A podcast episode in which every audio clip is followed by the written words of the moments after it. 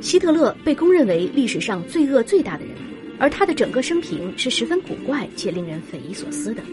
他其实出生在奥地利，一战时在德国参军。当时，作为外国人，他没有政治经验，没有金钱，也没有政治背景。一九一九年，希特勒奉命去调查一个自称德国工人党的小政治团体，也就是后来纳粹党的前身。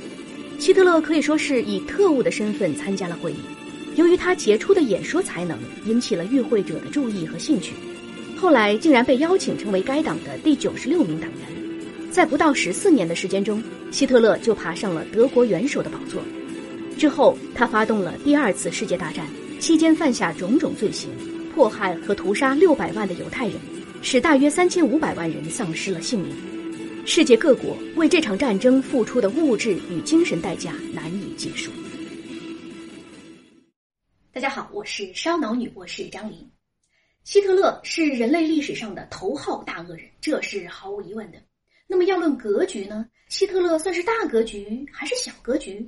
大格局，小格局。他为了满足自己的全能感还有私欲，牺牲了那么多的人。小格局。每当我抛出这个问题，都会有两种截然不同的答案。那今天就来看一看能否达成共识。Ready go。格局是一个人所关注的利益圈的大小，但这个圈是可以在多个维度上展开的：x 轴、y 轴、z 轴。我来给大家看一张高维结构图。这张图有几个不同的维度：身体、精神、他人。人有身体，也有精神。我们用两个不同的维度来表示。举两个极端的例子吧。霍金他的身体状况很糟糕，这个维度非常短，但这并不妨碍他拥有辽阔的精神世界。在精神的维度上，他走得很远很远。也有人则与之相反，四肢非常发达。但头脑却比较简单，在这两个不同维度上，不同的人可谓各有所长。如果我们把个人的身体和精神统一成同一个维度，用这个维度表示自我，那么还可以再增加一个维度表示他人，这也是两个不同的维度。从更立体的视角看，自我的身体、精神还有他人，就形成了这样的维度关系。这张图并不难吧？但这却是我想了很久才想出来的。这里面究竟藏着什么样的秘密呢？嗨，大家好，我是烧脑女博士。为了更好的说明不同维度之间的相互关系，我们来做一个简单的实验。在这儿有一根红绳子，我们看到这根红绳子非常长，它几乎把整个面的宽度都占满了。接下来，请继续观察这根红绳子，它为什么会变短了呢？你一定猜到了，它去了。这个维度当中，这是两个不同的维度，就像 x 轴和 y 轴的关系。也就是说，两个不同的维度之间存在着相关性。这就是我忽然有一天想到的维度的秘密。红绳子代表了我们所拥有的某种资源，可是任何资源都是有限的。如果你还得满足两个以上不同维度的需求，就不得不展开一场高维的拔河了。来举一个现实的例子。有一天，你终于下定决心要减肥，为什么呢？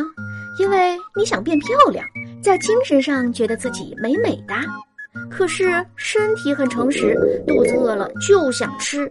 精神和身体就是你的两个不同维度，你向着精神维度出发了，在通过节食减肥的第一天中午，你饿了，坚决不吃，我要减肥。晚上。不吃，减肥。第二天中午，好饿呀，吃吗？还是不吃了吧？这磅秤上的数字好不容易下降了一点儿，坚持一下。第二天傍晚，吃吗？嗯，已经两整天没吃东西了耶。要么只吃一点点，吃饱了才有力气减肥呀。第三天。哎呀，昨天不是都吃了吗？怎么还越吃越饿了呢？嗯，我是饿得头晕眼花，什么工作也干不了了。看来减肥耽误正事儿啊！哎，吃吧吃吧，反正都已经第三天了，这前两天已经少摄入了多少卡路里呀？可以吃了吧？就这样，在节食减肥的第三天，你美美的饱餐了一顿。吃完之后，忐忑不安的再次站上磅秤。啊，那一刻内心是崩溃的。人的意志力总是有限的，当沿着精神维度走向极致的时候，常常又不得不弯曲了意志，走出了这样的曲线。正因为这样，我们就很难在某个单一维度上走向极致，因为我们有很多个维度都需要照顾。这样一来，我们就在达成目标的时候很难走直线了。而类似的情况在宇宙中也在发生着，比如爱因斯坦的相对论说。连一向被认为走直线的光线也会弯曲。光线在经过大质量的物体时会发生弯曲，比如我们竟然可以看见本应被太阳遮住的星光，就说明光线在经过太阳时发生了偏转。爱因斯坦精确地预言了这一现象，并获得了实际观测的证实。也就是说，即便光线或保龄球原本都是走直线的，但当受到某些大质量物体的吸引时，也会最终走成一条曲线。这样看来啊，道路是曲折的，前途是光明的。这句话实在是高啊！而且别以为这仅仅是出于不得已，如果换个角度看，也许它还是一种更智慧的选择。下面这个故事你应该是听说过吧？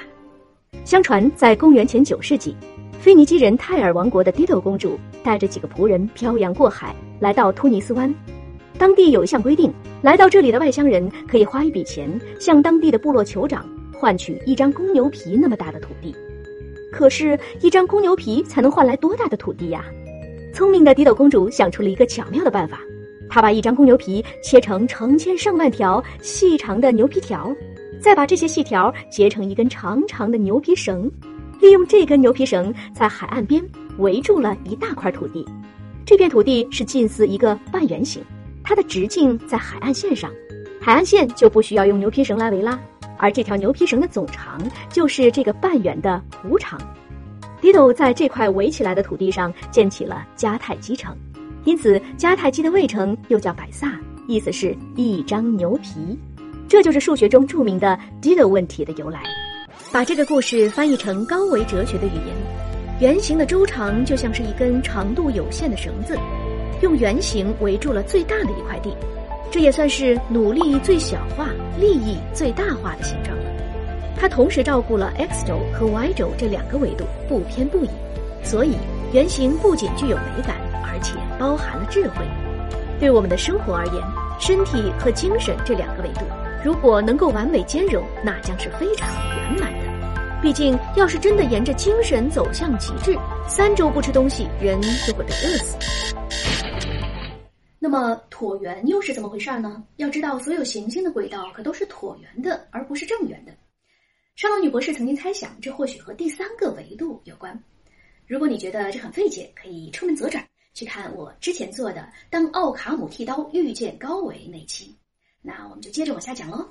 对于身心比较健康的人来说，他仿佛有着一条椭圆轨道，生活围绕着生理需求和心理需求这两个焦点有条不紊地运转着。只不过这两个焦点之间存在着一定的互恶关系，相互博弈的还有第三个维度——他人。想要利他，却有可能会损害自己的利益。最典型的就是这几年关于老人摔倒扶不扶的问题。万一扶了老人，自己被讹怎么办？这种矛盾恰恰就是自我和他人这两个维度之间的博弈。我们在现实生活中遇到的维度绝不止这三个，这只是降维简化之后的版本，实际情况比这更为复杂。刚才提到的 d i 问题也叫极值问题，极大值、极小值，它在两维、三维以及更高维的空间中都是存在的。一个等边三角形和一个等腰三角形在边长相等的情况下，哪一个的面积更大呢？应该是等边三角形吧？是你猜的吧？算你蒙对了，再来看看三维立体形状的比较，一个正立方体和一个像木板一样的薄薄的立方体，在表面积相等的情况下，哪个的体积更大呢？正立方体。我知道你还是猜的，不过没关系，答案也确实如此，而这些答案都是可以通过计算来证明的。现在我们终于可以回到希特勒算是大格局还是小格局的问题上了。大格局，小格局。他为了满足自己的全能感还有私欲，牺牲了那么多的人。小格局，你们说的是同一个维度。希特勒具有杰出的演说才能，从他鼓动人们采取重大行动的能力来判断，他可能是整个历史上最精湛的演说家之一。希特勒并不是一个努力工作的人，据说他并不胜任智力劳动，无法认真阅读超过二十页的文件。有一些合作者在替他工作。按照现在的话说，他算是一个不错的人力资源经理。希特勒是一个狂热的日耳曼民族主义者，早年在维也纳受到反犹太主义的深刻影响，成为一个极端的反犹太人分子。他的性格中充满了自大和偏执。什么叫偏执？就是偏偏在某个维度上有执念，也就是跑偏了。不同人的格局有不同的形状，分别对应着不同的位置区间。在这张上下箭头图上，中间的灰色地带是普通人的道德区间，而这里的格局形状大概是这样的：特征是均衡、中庸、不出格、很周全。在法律线以下，格局形状可能就是这样的；而在道德线以上，则有可能是这样的格局形状。还记得我们做过的这个实验吗？这气球还算是基本均匀膨胀的。如果不均匀，而是在某个维度上特别的被放大，就会更早的爆掉，对吗？所以维度的不均衡更容易带来隐患。法律线在某种意义上也是安全线。法律线以下的维度严重失衡，以至于超出了安全范围，因而才会被禁止。这里的格局形状对自己、对他人都不安全，而且安全警戒线的维度可能有很多种，其中任何一个报了警都意味着某种危险。格局上如果有这样过于薄弱的维度，是不应当堪以重任的，否则又害人又害己。再来看道德线以上，这里也超出了通常的安全阈值，比如可能意味着要自我牺牲，因此道德线以上不能强求，否则就成了道德绑架。中间地带则是总体上安全的，在各个维度上都不至于爆雷的，能够维持稳定生存的格局形状，因而也就成了最适合大多数人的道德区间。好，今天这一期我们主要是打开一下思路，知道格局不仅仅是利益圈，而且这个利益圈是可以在多个不同维度上展开的。换言之，格局是高维度的。那现在你对希特勒的格局是大还是小，又有了什么新的想法呢？快到评论区冒个泡吧！高维看世界，世界就那么简单。